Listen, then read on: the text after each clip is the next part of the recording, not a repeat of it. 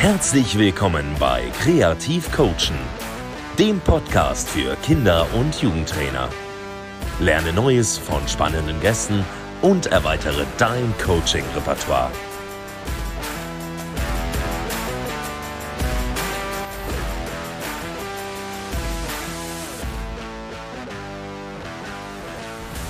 So, moin zu einer neuen Folge. Heute spreche ich mit Tobias Kör und ja, moin Tobias und stell dich doch mal den Zuhörern vor.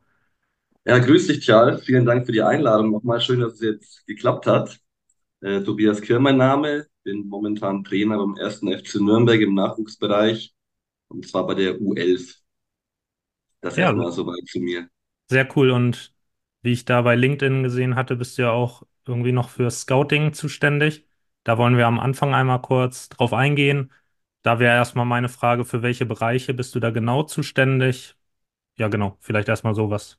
Wofür bist du Genau, zuständig? also vor allem für den Grundlagenbereich. Das ist jetzt für uns U11, U10 und Perspektivteam, also was darunter kommt. Ähm, genau, das ist bei uns der Grundlagenbereich. Da bin ich mit zuständig, vor allem für den eigenen Jahrgang, also jetzt die U11, Jahrgang 2013 und alles noch ein bisschen drumherum. Das ändert sich auch immer jede Saison so ein bisschen, aber dadurch vor allem für die jüngeren Jahrgänge bereits raus, ja. Ja, sehr cool. Und dann interessiert mich natürlich, wonach ihr scoutet, nach welchen Kriterien. Genau, also ist gar nicht so leicht zu beantworten. Ähm, natürlich erstmal die Grundlage sollte sein, dass es Spieler sind, ähm, die dann für uns interessant werden, die erstmal Lust auf Fußball haben, Lust auf Bewegung, Lust auf Sport haben und das einfach zeigen, man das einfach schon sieht in ihren Vereinen oder wenn wir sie dann einladen, dass da großes Interesse da ist, eine große Aktivität auch. Und natürlich auch ähm, sollte ein gewisses motorisches, sportliches Talent auch vorhanden sein. Ähm, Spieler sollten jetzt keine größeren Probleme mit dem Ball haben. Auch in jüngeren Jahrgängen möchten wir da schon, dass da ein gewisses Talent vorhanden ist. Aber auch ganz, ganz wichtig, weil wir ja von ganz jungen Jahrgängen reden, die Lernfähigkeit auch ganz mitentscheidend. Ähm, deswegen ist bei uns dann auch, vielleicht nehme ich jetzt gleich was vorweg, bei uns auch so, dass wir Spieler mehrmals beobachten, wenn sie interessant werden, auch mehrmals einladen und auch als, äh, bevor wir sie fest dazu nehmen beim ersten FC Nürnberg, auch als Gastspieler einsetzen. Dann haben wir sie schon drei, vier, fünf Mal gesehen, kann man sich jetzt zusammenrechnen. Und da sehen wir dann schon, ob da das immer besser wird, ob da Inhalte angenommen werden, umgesetzt werden von den Spielern oder ob sie noch in dem Alter Probleme haben, was auch okay ist und auch passieren kann, dann aber vielleicht noch zu früh der Schritt für die Spieler wäre. Okay, da waren ja jetzt schon viele interessante und wichtige Punkte bei. Und Ja. ähm, ich habe natürlich auch schon mit vorherigen Gästen mich über dieses Thema unterhalten und da gibt es immer viele Überschneidungen. Also dieses Mhm. allgemeine Bewegungstalent ist etwas, Ja, was immer wieder genannt wird. Die hohe Eigenmotivation natürlich auch.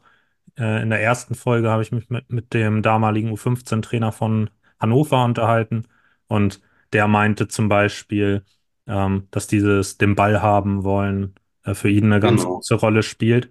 Ähm, Ja, es gibt allerdings ja so ein paar, ich sag mal, Sachen, die ja Scouting vielleicht so ein bisschen schwierig machen, weil letztendlich geht es ja darum, die Spieler zu finden, die nicht jetzt in dem Moment die Besten sind in der Theorie, sondern eigentlich die dann später im Herrenbereich die besten Leistungen bringen sollen. Und das ist natürlich in den jüngeren Altersklassen sehr herausfordernd, da das zu sehen, weil du eigentlich gar nicht weißt, wie sie sich später entwickeln. Und eine Rolle ist, äh, spielt dabei natürlich das biologische Alter. Ähm, ja. ja, wie, wie geht ihr genau beim Scouting mit diesem Thema um? Sehr, sehr gutes Thema, ähm, sehr wichtig, biologisches Alter. Für uns äh, ist das einmal ein Punkt, was ja noch dazu kommt, was dann ein bisschen hinten runterfällt in der Diskussion, ist auch das kalendarische Alter einmal. Also erstmal, äh, wie alt ist ein Spieler, wann ist er geboren? Biologisches Alter ist ja immer nur der Entwicklungsstand, der körperliche, geistige. Und dritter Punkt, sportliches Alter, auch sehr, sehr wichtig, wird uns auch noch ein bisschen zu wenig berücksichtigt in vielen Vereinen oder in den Diskussionen ähm, wie viel Training hat ein Spieler schon bekommen, wie, wie lang spielt er schon Fußball. Also es sind mehrere Faktoren, die man sich erstmal bewusst werden muss. Ich habe schon den Eindruck, dass wir jetzt beim ersten FC Nürnberg da schon einen gewissen Wert drauflegen, uns der Sache bewusst sind. Ähm, Thema biologisches Alter jetzt um es nochmal aufzugreifen. Ähm, natürlich ist es erstmal im ersten Moment fallen die Spieler auf, die vielleicht größer, schneller, stärker sind. Ähm, das ist auch nicht immer schlimm, die können auch gut sein, aber auch, man muss auch einen Blick natürlich entwickeln, sind die kleinen Spieler vielleicht auch interessant, vielleicht sind sie gerade nicht die Top-Spieler in ihren Vereinen oder dann in dem Probetraining, wenn sie bei uns sind, aber vielleicht können sie ja auch, auch einiges schon, haben auch Fähigkeiten und können dann vielleicht noch andere Spieler einholen oder überholen in der Entwicklung. Ähm, wir haben dann auch, wenn dann solche Spieler bei uns sind, die zum Beispiel retardiert sind körperlich, ähm, moderieren wir das so, dass wir in den Altersbereichen verschiedene Spielformen spielen, also auch an Spieltagen. Wir nehmen nicht am regulären Ligabetrieb teil, sondern zum Beispiel unsere U10 ähm, spielt in einer Pilotliga, die haben wir selber so mitgegründet mit äh, einer Handvoll Vereinen und da wird dann drei gegen drei und fünf gegen fünf und sieben gegen sieben gespielt, weil wir dann eben der Meinung sind, dass zum Beispiel ein kleiner, retardierter Spieler im drei gegen drei nicht so große Nachteile hat aufgrund seiner Körperlichkeit oder fehlenden Körperlichkeit wie in einem 7 gegen 7. Und damit können wir das so ein bisschen auffangen. Ne? Also die kleinen Spieler vielleicht im 3 gegen 3 eher gut oder auffällig. Die größeren tun sich womöglich im 7 gegen 7 schon leichter. Und so bieten wir dann allen einigermaßen was an, was ihrem körperlichen Stand entspricht.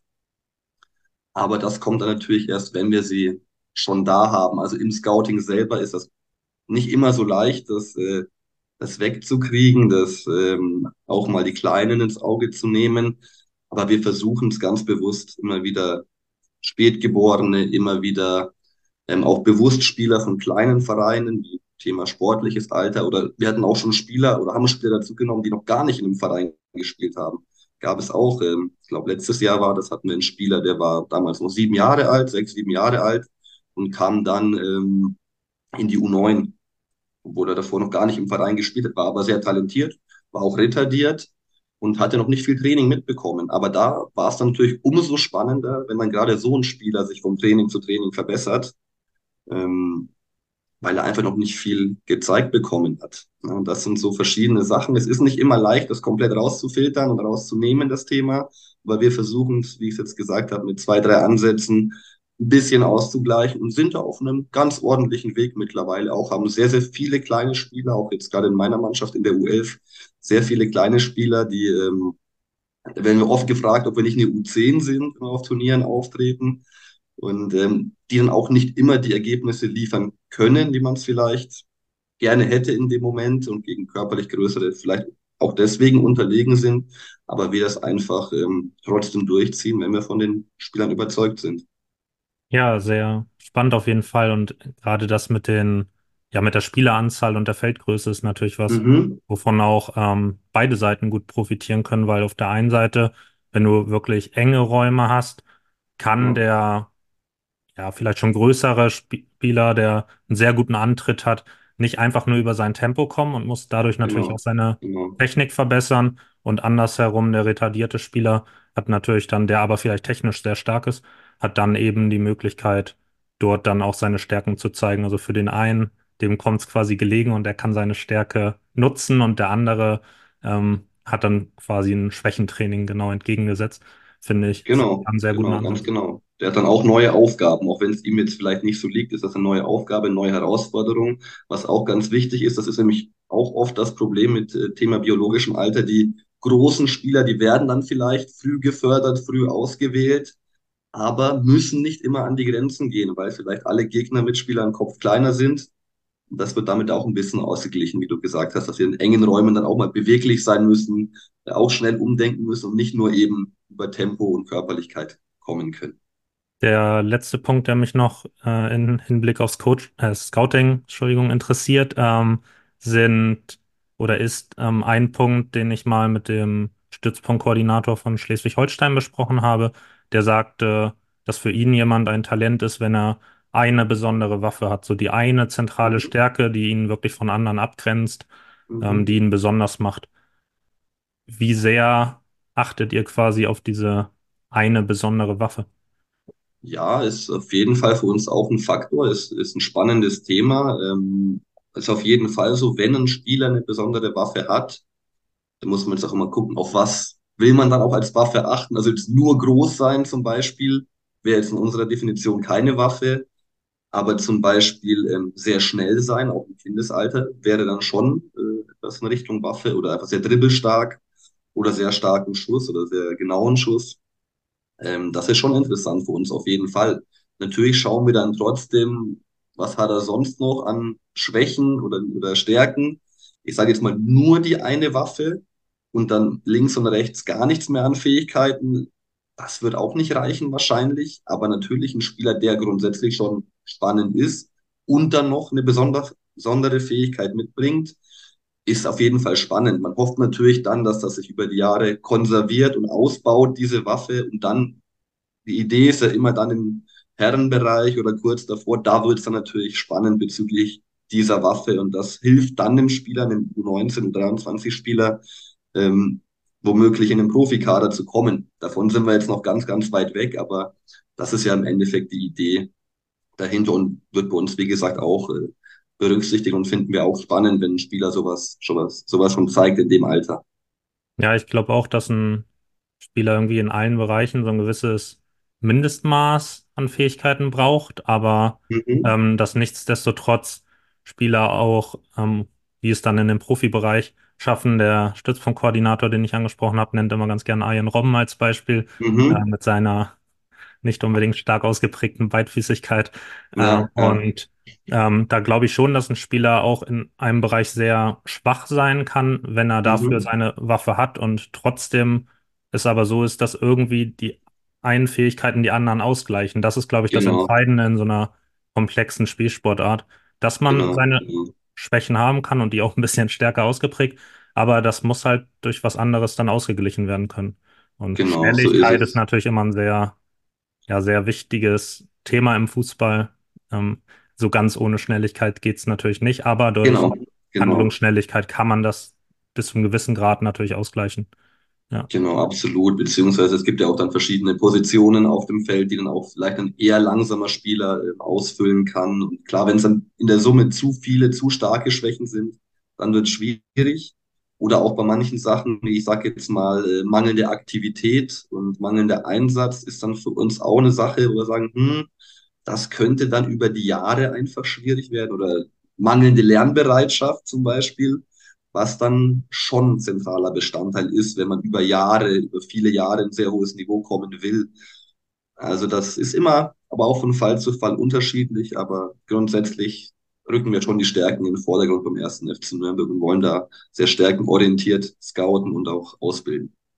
ja, dann würde ich da mal den Übergang zum nächsten Thema machen. Mhm, Da haben wir uns darauf geeinigt, dass wir uns die Ausbildungsziele der U11 vornehmen wollen.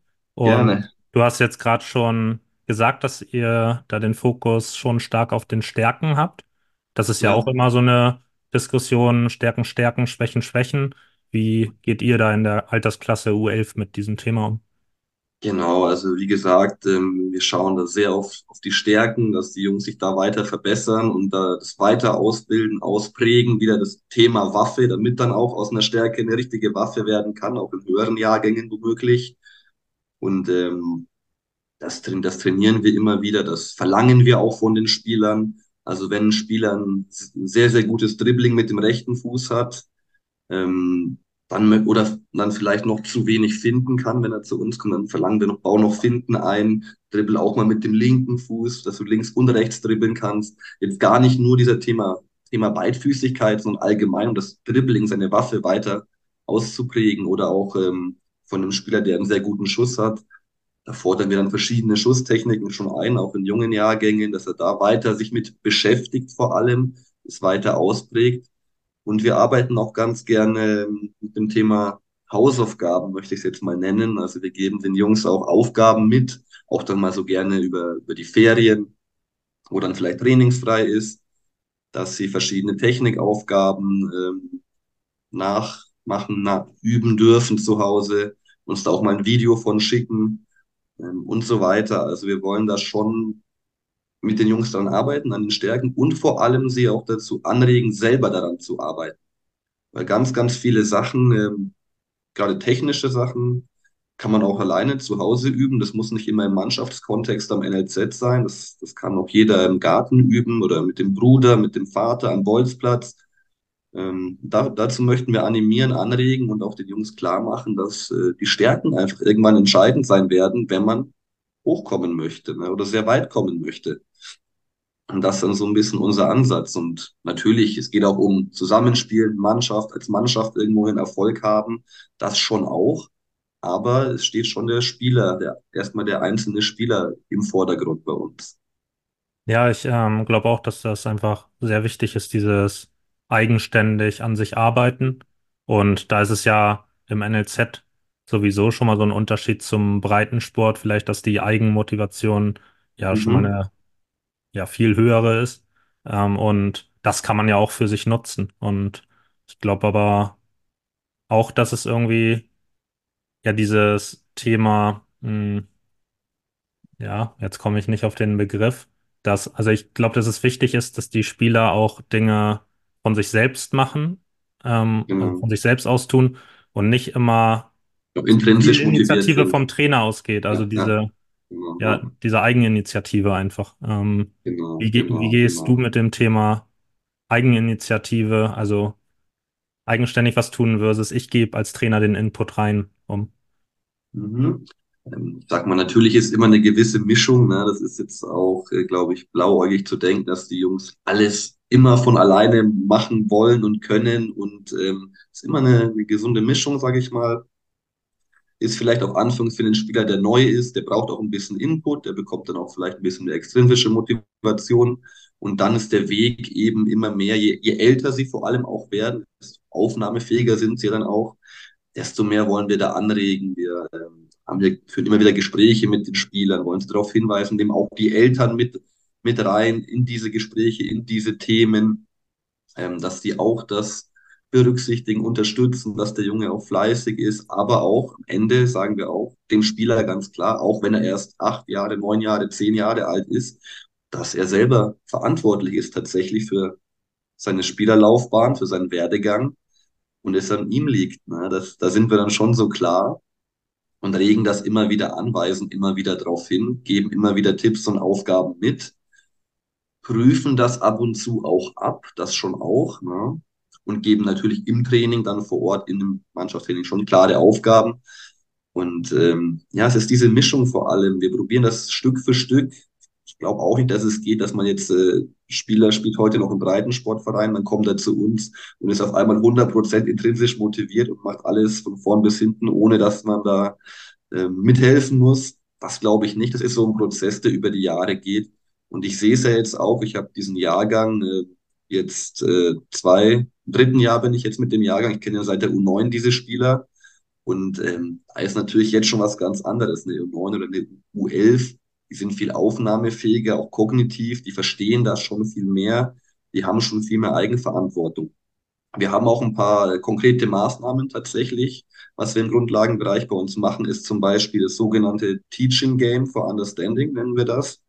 Das bedeutet, ähm, dass in dem Training wir die Spieler mal äh, eine Spielform oder Übungsform, vor allem Spielform meistens machen lassen und nur zwei, drei äh, Hinweise oder Vorgaben geben. Ja, und sagen wir den Spielern, so, jetzt seid ihr dran. Nächste halbe Stunde seid ihr die Trainer quasi, also Trainer und Spieler gleichzeitig. Macht mir bitte eine Spielform mit, ähm, weiß ich nicht, vier Minitoren, ähm, zwei Mannschaften und den Rest der Regeln macht ihr selber, zum Beispiel. Ne? Oder noch ein paar mehr, ein paar weniger Regeln, je nachdem. Und ähm, dann lassen wir sie machen. Dann sind sie selbst verantwortlich, müssen sich selbst besprechen untereinander, müssen selber Regeln festlegen, Mannschaften anteilen, das Spiel zum Laufen bringen, notfalls die Regeln wieder ändern, wenn es nicht laufen sollte. Und damit bringen wir sie so ein bisschen in die Trainerrolle. Und dann werden sie auch quasi zum Trainer für sich selber. Also ganz, ganz spannend. Wird auch sehr, sehr gut aufgenommen. Ist ähm, eine schöne, auch kognitive Aufgabe für die Jungs oder auch soziale Aufgabe. Muss man erstmal sich besprechen und gucken, wer macht was, wer baut auf, wer teilt ein und so weiter und so weiter. Damit wollen wir so ein bisschen anregen, ein bisschen motivieren, inspirieren und ähm, wie gesagt, am Ende diese Mischung einfach hinbekommen aus intrinsischer Motivation, extrinsischer Motivation. Ja, finde ich einen sehr guten Ansatz. Eigenverantwortung war auch der Begriff, Mhm. auf den ich gerade nicht Ja. gekommen bin. Und natürlich, du hast recht, ähm, wäre es jetzt naiv zu sagen, ich schaue jetzt einfach, dass die alles von sich aus machen, weil das ist Mhm. ja sowieso schon da. So diese intrinsische Motivation, Ja. die ist ja da, da brauche ich als Trainer gar nicht groß was tun. Und für Eigenverantwortung ist aber, glaube ich, schon wichtig, diesen Input zu geben, aber Ja. eben nicht dauerhaft, sondern Genau. Zu geben, zu gucken, wie setzen Sie das um und dann entsprechend vielleicht zu reagieren, nochmal den einen oder anderen äh, Impuls zu setzen. Aber wenn es natürlich zu extrinsisch dann wird, dann wird es, glaube ich, auf Dauer auch keinen Erfolg haben. Du musst halt irgendwie gucken, wie du das Genau. dosierst und das dann ja individuell als Trainer für dich entscheiden. Genau. Genau, so ist es. Der eine oder andere braucht mal einen, einen Schubser mehr, der andere ist schon einen Schritt weiter und da müssen wir natürlich individuell, ähm, das muss man ganz klar sagen, ist immer alles individuell. Das kann mal von Spieler zu Spieler ein bisschen anders sein, von Mannschaft zu Mannschaft auch ein bisschen anders. Muss man einfach ein Auge und Gefühl für entwickeln, was die Spieler und die Mannschaft brauchen. Dann vielleicht einmal die verschiedenen Trainingsinhalte, wenn wir über Ausbildungsziele Mhm. sprechen. Ähm, wie gewichtest du die? Ich habe mich jetzt zum Beispiel auch zuletzt in einer Podcast-Folge darüber unterhalten, ähm, ob wir den Fußball verkomplizieren. So, und da ging es dann auch so darum, sich auf die einfachen Aktionen, die immer wieder gefragt sind, die immer wieder auf ihre Qualität zu prüfen. Ähm, wie, Mhm. ja, wie setzt ihr da die Schwerpunkte in der U11? Also grundsätzlich ähm, wollen wir sehr, sehr viel in Spielformen schon mal, schon mal machen. Das ist schon mal der erste Punkt. Das ist so 70 bis 80 Prozent, sage ich mal, von so einer, von so einer Trainingswoche oder auch Trainingseinheit. äh, ist schon mal grundsätzlich in Spielformen. Ähm, kleine Spielformen, vor allem mittlere Spielformen, je nachdem. Und ähm, klar, auch ab und an mal eine Übungsform, wo es auch mal isoliert um Technik geht. Aber wir coachen vor allem, wie du sagst, die Basics, die uns auch sehr, sehr wichtig sind. Erster Kontakt, Passspiel und Freilaufverhalten zum Beispiel auch, coachen wir vor allem viel in Spielformen. Ne, auch wieder mit einer gewissen Dosierung natürlich, wollen das vor allem auch über verschiedene Spielfelder, Spielfeldformen, Regeln und so weiter provozieren in erster Linie. Also nicht nur jede Aktion durchcoachen und Dauerbeschallung ist dann auch nicht unser Ziel, wollen das vor allem, wie gesagt, äh, die Spielform so gestalten, dass sich das implizit ergibt. Aber sind da schon auch so, dass wir dann auch mal reingehen, auch mal anhalten, nochmal darauf hinweisen, was man hier besser machen kann oder warum vielleicht die oder die Aktion nicht geklappt hat, weil zum Beispiel vielleicht der erste Kontakt mit dem falschen Fuß gesetzt wurde oder nicht in den freien Raum gesetzt wurde oder oder oder. Und ähm, das ist so unser Weg. Also wir wollen dann nicht alles nur durchüben, durch Übungsformen und durchexerzieren und dann ins Spiel übertragen, sondern viel im Spiel, in Spielformen arbeiten und da immer wieder reingehen, neue Reize setzen. Und das ist so unser Weg größtenteils. Ähm, was auch gerne mal diskutiert wird, ist so, ähm, naja, das Thema Spielintelligenz. Ähm, da Mhm. geht es dann so um die eine Seite, die sagt, ja, ähm, das Passspiel würde ich noch nicht so sehr in den Vordergrund stellen, sondern ich würde eher dazu auffordern, immer wieder mutig ins Eins gegen Eins zu gehen, dass sie Mhm. da dann auch ihre technischen Fertigkeiten verbessern, weil das erstmal wichtiger sei und man die Spieler ja später noch ähm, in die richtigen Räume stellen kann und ähm, ja, sie dann, wie sie sich freilaufen, das noch leichter erlernbar ist, als dann dieses Eins gegen Eins dann auch technisch Mhm. umzusetzen. Andererseits ähm, gibt es dann aber die ja, Gegenseite, die dann sagt, dass ja Dribbeln, also die Entscheidung, ob ich dribble oder passe, ganz elementar ist im Fußball und ich dann Mhm. ein unnatürliches Verhalten einschleife, was dann auch erstmal programmiert ist und nicht so leicht ist rauszukriegen. Ähm, wie, wie gehst du mit dem Thema um? Also auf jeden Fall ist mal wichtig, ähm, dass Jungs dribbeln dürfen, dass sie ins Eins gegen Eins gehen dürfen, dass sie auch mal Entscheidungen treffen dürfen, einfach mal gegen drei Gegner ins Dribbling zu gehen. Das ist mal erlaubt, also es wird nicht verboten, das auf keinen Fall. Das wollen wir auch, das wollen wir auch ausbilden. Wir üben auch sehr viel Eins gegen Eins und Zwei gegen Zwei, ganz elementar für uns, gerade in dem Altersbereich. Aber wir sind schon auch dabei, dass wir sagen, ähm, Entscheidungsfindung ist, ist ein gewisses Thema. Also wenn ich jetzt merke, ein Spieler in einem, im Abschlussspiel, vielleicht in 5 gegen 5, in einem 7 gegen 7, jetzt zum zehnten Mal ins Dribbling und äh, es ist eigentlich unproduktiv, aussichtslos, dribbelt zur Eckfahne und da sind dann drei Gegner und dribbelt dann aber weiter, statt den Ball abzugeben, dann arbeiten wir da schon daran mit dem Spieler und wollen ihn dann ähm, einfach mal fragen oder ihm Lösungsmöglichkeiten aufzeigen oder er soll uns überlegen kommen. Also bei uns ist das, ist das so eine Mischung, sage ich mal, aus ausprobieren dürfen, aber auch Tipps geben, wie es vielleicht besser geht. Aber das kommt auch wieder auf verschiedene Spieler an. Also wir haben wieder Thema Waffen. Wir haben Spieler, die sehr, sehr gut dribbeln.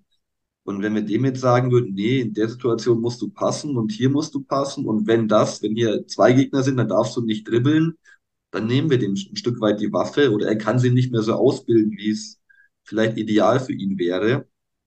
Während andere Spieler von sich aus vielleicht eher passlastig sind und denen wollen wir dann auch da helfen. Den sagen wir jetzt auch nicht, du musst jetzt nur noch dribbeln, sondern probier mal hier, wenn hier der Pass sinnvoll ist, mach den Pass, aber wenn du Platz hast, geh ins Dribbling, wenn du vielleicht nur einen Gegner vor dir hast, geh ins Dribbling, probier das mal aus. Bei jedem ein bisschen anders auch.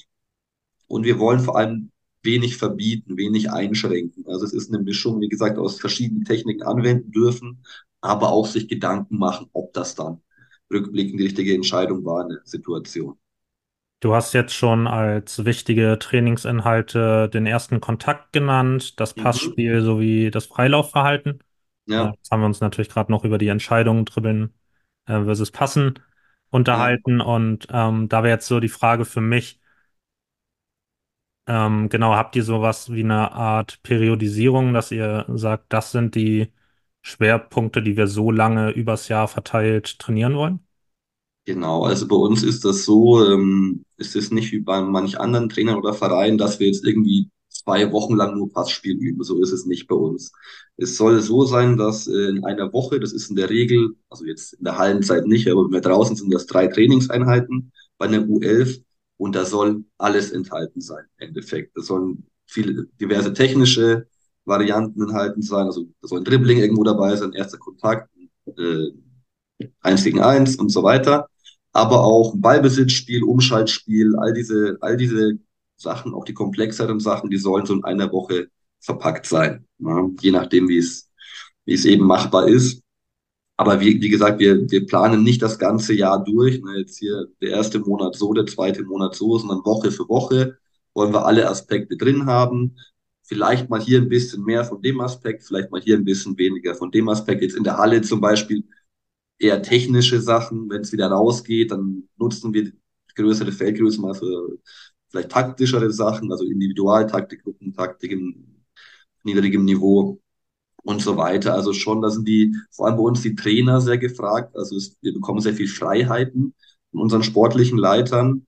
Es wird sehr auf die Qualität der Trainer gesetzt und gehofft, dass da eben individuell für die Mannschaft, für die Spieler, für den jeweiligen Entwicklungsstand die richtigen Inhalte gesetzt werden. Und aber wie gesagt, es soll so in einer Woche alles, alles ein bisschen drin sein.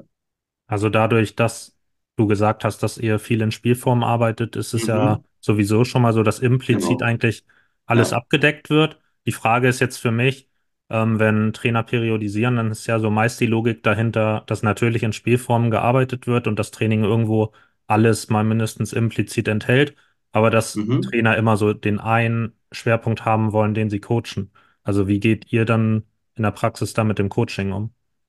Okay, also wir haben schon in den einzelnen Einheiten, ähm, das kann dann zum Beispiel mal so sein, dass die erste Einheit der Woche eher Ballbesitzspiel, Ballbesitzlastig ist, dann entsprechend Pass, erster Kontakt lastig ist. Das machen wir uns schon vorher, also eine Einheit für sich so ein bisschen die Richtung geht, sagen dann aber auch, dann muss die zweite Einheit, muss dann eher gegen den Ball gehen, ne? also ne, eins gegen eins defensiv womöglich, ähm, oder wie verschiebe, verschiebe ich Räume zu.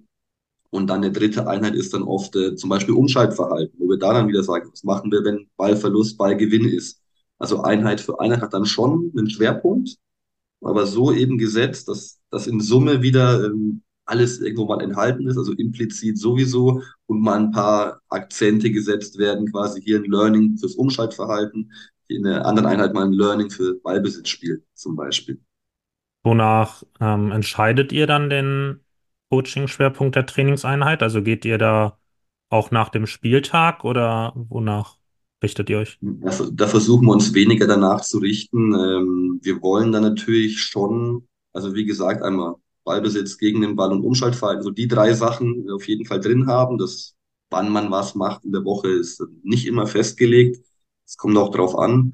Wir wollen wenig uns an, an den Spielen orientieren. Natürlich, je älter es jetzt wird, also in der U11 schon mehr als in der U9, guckt man natürlich ein bisschen. Also wenn natürlich ähm, manche Sachen gar nicht funktioniert haben oder einfach ein Bedarf da ist, dann ähm, greift man das eher nochmal auf, will jetzt aber nicht nur äh, aufs nächste Spiel hinarbeiten und da irgendwie mit aller Macht da den, sich dem Gegner anpassen, um das Ergebnis dann irgendwie zu retten oder so. Das jetzt weniger. Ähm, es ist schon einfach, wir denken da sehr, sehr langfristig einfach auch. Also klar, wenn Defizite da sind, wollen wir die aufarbeiten, aber auch die Stärken, wie gesagt, wieder auch behandeln und weiter ausprägen. Also gar nicht so abhängig vom Wochenende, ehrlich gesagt. Okay, wir haben ja jetzt schon darüber gesprochen, wie so eine Trainingswoche aufgebaut ist, was Mhm. euch da wichtig ist. Wie sieht dann der Aufbau einer Trainingseinheit aus? Also ich habe zum Beispiel auch mit Trainern Mhm. darüber gesprochen, dass die gesagt haben, ihnen ist eigentlich wichtig, dass es gar keinen so festen Ablauf gibt, damit Mhm. eine Trainingseinheit nicht immer gleich aussieht, dass die Spieler nicht wissen, ich komme zum Training, mache erstmal ein Ja. bisschen Balltechnik, ähm, dann geht's vielleicht in eine Spielform, dann kommt eine Übung dazu und dann gehe ich wieder in eine Spielform, sondern dass es immer auch so ein ja, Stück weit ein Überraschungseffekt ist, was drankommt. Habt Mhm. ihr da so eine feste Struktur oder wie geht ihr damit um? So eine ganz, ganz feste Struktur haben wir auch nicht. Das kann mal auch unterschiedlich sein. Ähm, das kann am Anfang mal ein Aufwärmspiel sein, das kann auch mal ein Fangspiel sein, das kann äh, auch eine andere Sportart mal sein. Das ist alles möglich. Kann aber auch sein, dass man äh, direkt zu Beginn der Trainingseinheit äh, schon in zwei Gruppen aufteilt. Ich, der, ich habe auch einen Co-Trainer, ähm, der mich da unterstützt, der das sehr gut macht. Dass er gleich die Hälfte nimmt, ich nehme die Hälfte und dann arbeitet man schon in gewissen Schwerpunkten. Kann auch schon von Beginn an der Trainingseinheit sein. Und ähm, ist aber schon grundsätzlich so, dass wir es, wie gesagt, oft in den Gruppen arbeiten und dann hinten raus äh, immer größer die Formen gestalten wollen. Also es kann am Anfang eher eins gegen eins lastig sein und später äh, wollen wir das dann in irgendeine größere Ballbesitzung, ein Drei-Farben-Spiel vielleicht zusammenfügen mit allen Spielern. Und dann, was dann doch recht fest ist, ist hinten raus ähm, mehr oder weniger klassisches Abschlussspiel. Also Wettkampfspiel auf zwei Tore zwei Mannschaften und da aber auch gerne mit unterschiedlichen Regeln und äh, Spielfeldern und so weiter. Das dann schon. Also das ist uns schon wichtig, dass auch wirklich gespielt wird hinten raus. Ähm, das ist eine Sache, die, das wissen die Jungs, da freuen sie sich drauf und ähm, ist aber auch absolut sinnvoll in der Ausbildung, das dann am Ende wieder ins äh, klassische Fußballspiel münden zu lassen, unserer Meinung nach.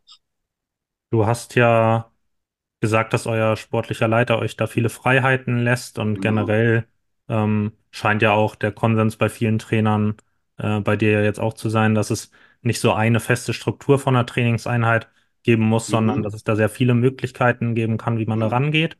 Ähm, nichtsdestotrotz wird ja häufig so von No-Gos im Kinderfußball gesprochen. Was sind für dich so Dinge, wo du sagst, das sind häufige Fehler, die gemacht werden, wo du sagst, wenn das die ähm, ja, Zuhörer anders, nämlich so handhaben würden, dann Mhm. macht man schon viel richtig. Äh, Meinst du jetzt nur innerhalb der Trainingseinheit oder, oder Ja, grundsätzlich der generell, generell. Ja. generell? Ja, ähm, gibt es natürlich schon ein paar Sachen, die, die man noch oft sieht, glaube ich, auch aus, aus Unwissenheit einfach oft gemacht werden. Ähm, also ganz, ganz wichtig schon mal, wenn wir sagen Thema Training, ganz, ganz wichtig, ganz viel mit Ball schon mal. Das ist schon mal ein, ein Punkt, glaube ich. Viel mit Ball, wenig Standzeiten, ganz, ganz wichtig viel spielen lassen, auch nicht nur, nicht nur Übungsformen dann mit Ball. Wir wären ja auch mit Ball, aber auch wirklich viel in Spielformen arbeiten lassen. Ähm, Thema Coaching natürlich auch uns ganz wichtig. Äh, das sollte schon überwiegend positiv sein.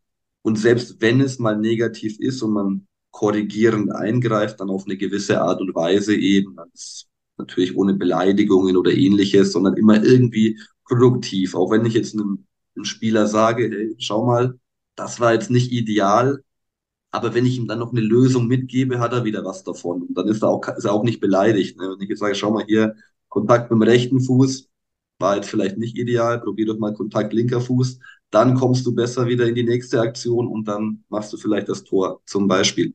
das sind so Punkte, wo man dann einfach oft hört äh, auf den Fußballplätzen noch, ja, toll gemacht, äh, super schlecht gemacht, hast es mit Absicht gemacht und wieder, äh, ne, so, das hilft dann dem, dem Spieler nicht weiter. Das sind so Sachen. Und ganz, ganz wichtig, was uns ganz wichtig ist, Thema Ergebnisorientierung im, im Kinderfußball. Ähm, da wird leider noch viel zu sehr Wert drauf gelegt auf die Ergebnisse, wird oft entsprechend aufgestellt oder Spieler nicht aufgestellt, die dann, dann nicht äh, mithelfen, Ergebnisse zu liefern. Sehr, sehr schade, weil wir denken, da ist noch so viel möglich in dem Altersbereich, dass äh, jedes Kind kann sich noch entwickeln und jedes Kind hat auch meiner Meinung nach das Recht zu spielen, wenn es denn in einem Fußballverein ist und dann in ein Training kommt.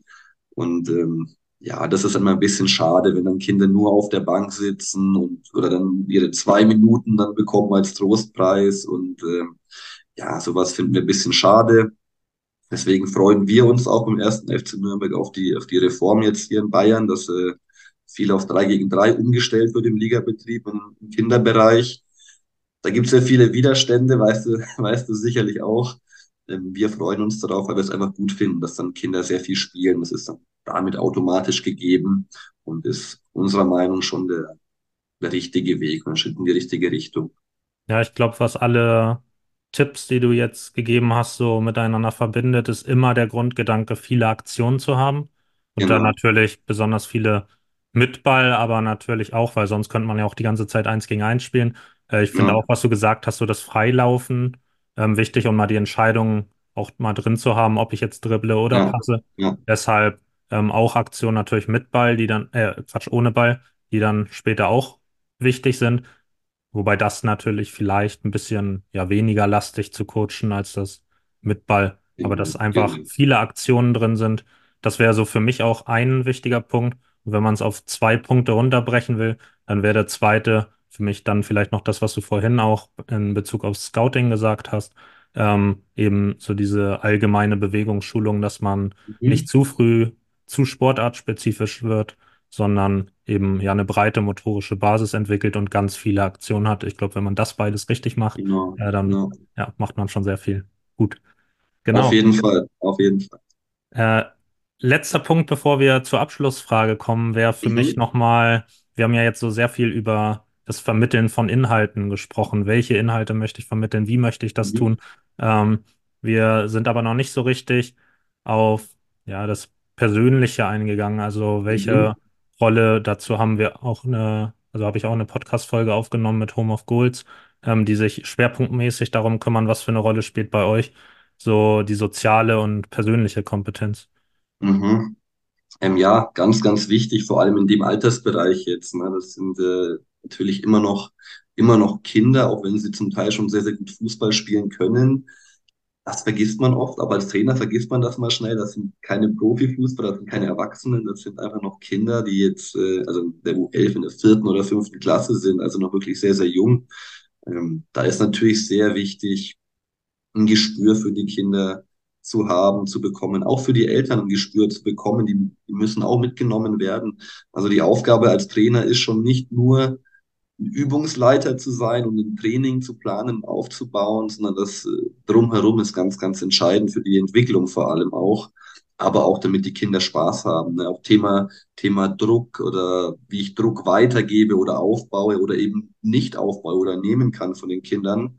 Ähm, auch ganz, ganz wichtiger Punkt in dem Zusammenhang. Klar, ein bisschen Druck oder ein gewisser Druck ist im NLZ irgendwie immer dabei, aber uns ist immer wichtig, wie viel muss das Kind schon davon spüren oder wie viel müssen Eltern schon davon spüren.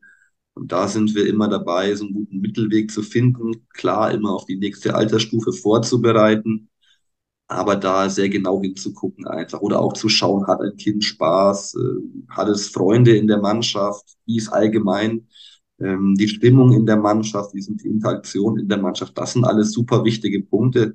Und jetzt Thema ne, Sozial- oder Pädagogik ansprichst, das ist super, super wichtig. Was wir natürlich auch haben, auch für die jüngeren Bereiche, also nicht nur für die jüngeren Bereiche, sind ähm, Sportpsychologen, Pädagogen, die auch von den Eltern oder selber den Spielern kontaktiert werden können bei, bei, bei Fragen, bei, oder auch bei Beschwerden tatsächlich. Hatten wir jetzt nicht so oft zum Glück, dass das der Fall war oder nötig war, dass äh, größere Sachen waren, aber uns ist das ganz, ganz wichtig. Äh, auch Thema Schule ist uns wichtig. Wir lassen uns die Zeugnisse jedes halbe Jahr geben, gehen da auch in Gespräche rein, auch wenn es da nicht passt. Also, was ich damit sagen will, ein Spieler ist eben nicht nur, nicht nur ein Fußballer, der ist vor allem erst ein Mensch, ein Kind und hat einfach ganz, ganz viele Aspekte, die wir aber alle auch betrachten wollen. Weil ich glaube, kennt jeder, wenn, oder von sich selber vielleicht von früher, wenn es in der Schule nicht gut läuft, wenn es keinen Spaß macht in der Mannschaft, wenn ich schon in die Kabine gehe, keinen Spaß macht, kann ich auch keine Leistung bringen in der Folge. Das, das hängt ja alles irgendwo zusammen. Deswegen äh, wollen wir das schon berücksichtigen. Ja, genau. Also das finde ich auch so wichtig daran, dass es, also natürlich ist es auch schön, so den Menschen als Mensch einfach so zu entwickeln, aber es spielt ja auch im Mhm. sportlichen Kontext eine Ja, Rolle. Also wenn gut. ich, du hast jetzt so dieses Thema Umgang mit Stress angesprochen.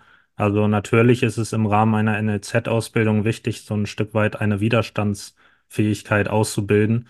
Und Ja, natürlich ist im Teamsport so eine Kompetenz wie die Teamfähigkeit sehr entscheidend. Und ähm, das miteinander im sportlichen Kontext ja zu kombinieren, finde ich genau. eigentlich eine sehr gute Sache, weil der Sport sich einfach sehr gut ähm, dafür eignet, um das auszubilden, was den Spielern dann natürlich im sportlichen Kontext weiterhilft, aber auch darüber hinaus.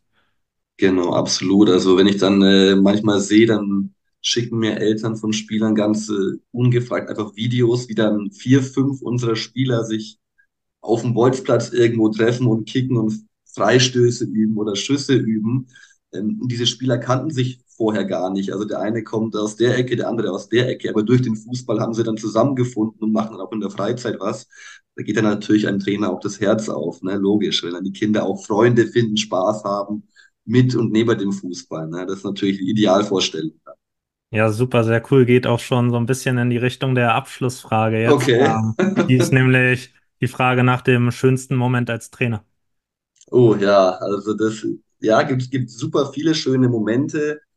Ähm, ach, das können ganz schwierig, ganz schwierig zu sagen, war auch schon einiges. Eben, was ich dir jetzt gesagt habe, das, das sind dann schon so Sachen, wenn sich die Jungs auch außerhalb verstehen. Oder, also ich glaube tatsächlich gar nicht diese, diese Siege oder, oder Pokale, die man gewinnt. Also für die Jungs freut es mich dann schon, logisch. Aber einfach zu sehen, ähm, wie sie drin aufgehen in diesem Ganzen. Das ist ja, es wird ja auch viel gesagt, immer NLZ in dem Altersbereich schwierig für, für Kinder in dem Altersbereich. Aber wenn man dann ähm, das doch macht, so wie wir, und dann eine U10, U11 hat und dann die Kinder da reinholt in dieses Gefüge und dann einfach sieht, wie die aufblühen, wie sie Spaß daran haben, wie sie vielleicht sogar noch mehr Spaß haben als im Verein, den sie, wo sie davor drin waren, ne? Diese einfach, ähm, einfach das Leben, da einfach aufblühen, auch Spaß an diesem Wettkampf haben, an Training haben und sich da einfach total wohlfühlen. Also das ist für mich, glaube ich, so das Größte. Ja, das ist was, was äh, viele sagen, dass es gar nicht so sehr um Titel oder so etwas geht. Das Mhm. hatte zum Beispiel auch einer gesagt, dass es bei ihm auch NLZ-Trainer, dass es sowas gab wie Deutsche Meisterschaft oder so, aber dass Mhm. es da ja so ist, dass das vergänglich ist. Also du wirst Ja, Deutscher Meister und morgen geht's gefühlt, ja okay, morgen genau. freust du dich vielleicht noch und Ja. übermorgen geht schon wieder darum, wer wird der nächste Deutsche Meister. Und Absolut, ähm, so ist es. eben diese individuellen Momente Ja, werden da häufig genannt, ja. genau. Also ich freue mich natürlich absolut, wenn die Kinder was gewinnen und sich dann selber freuen und die Eltern freuen sich und alles ist toll. Natürlich ist das schön, ne? Aber einfach die Kinder strahlen zu sehen, einfach zu wissen, okay, man tut hier doch was Richtiges dann womöglich und was Gutes für die Kinder, nicht äh, nur was Negatives, wie es manchmal dann doch dargestellt wird in mancher Diskussion momentan. Ja, finde ich sehr cool. Ähm, dann auf jeden Fall auch nochmal danke, dass das heute geklappt hat und du dir die Zeit Sehr genommen hast. gern. Bedanke mich bei dir.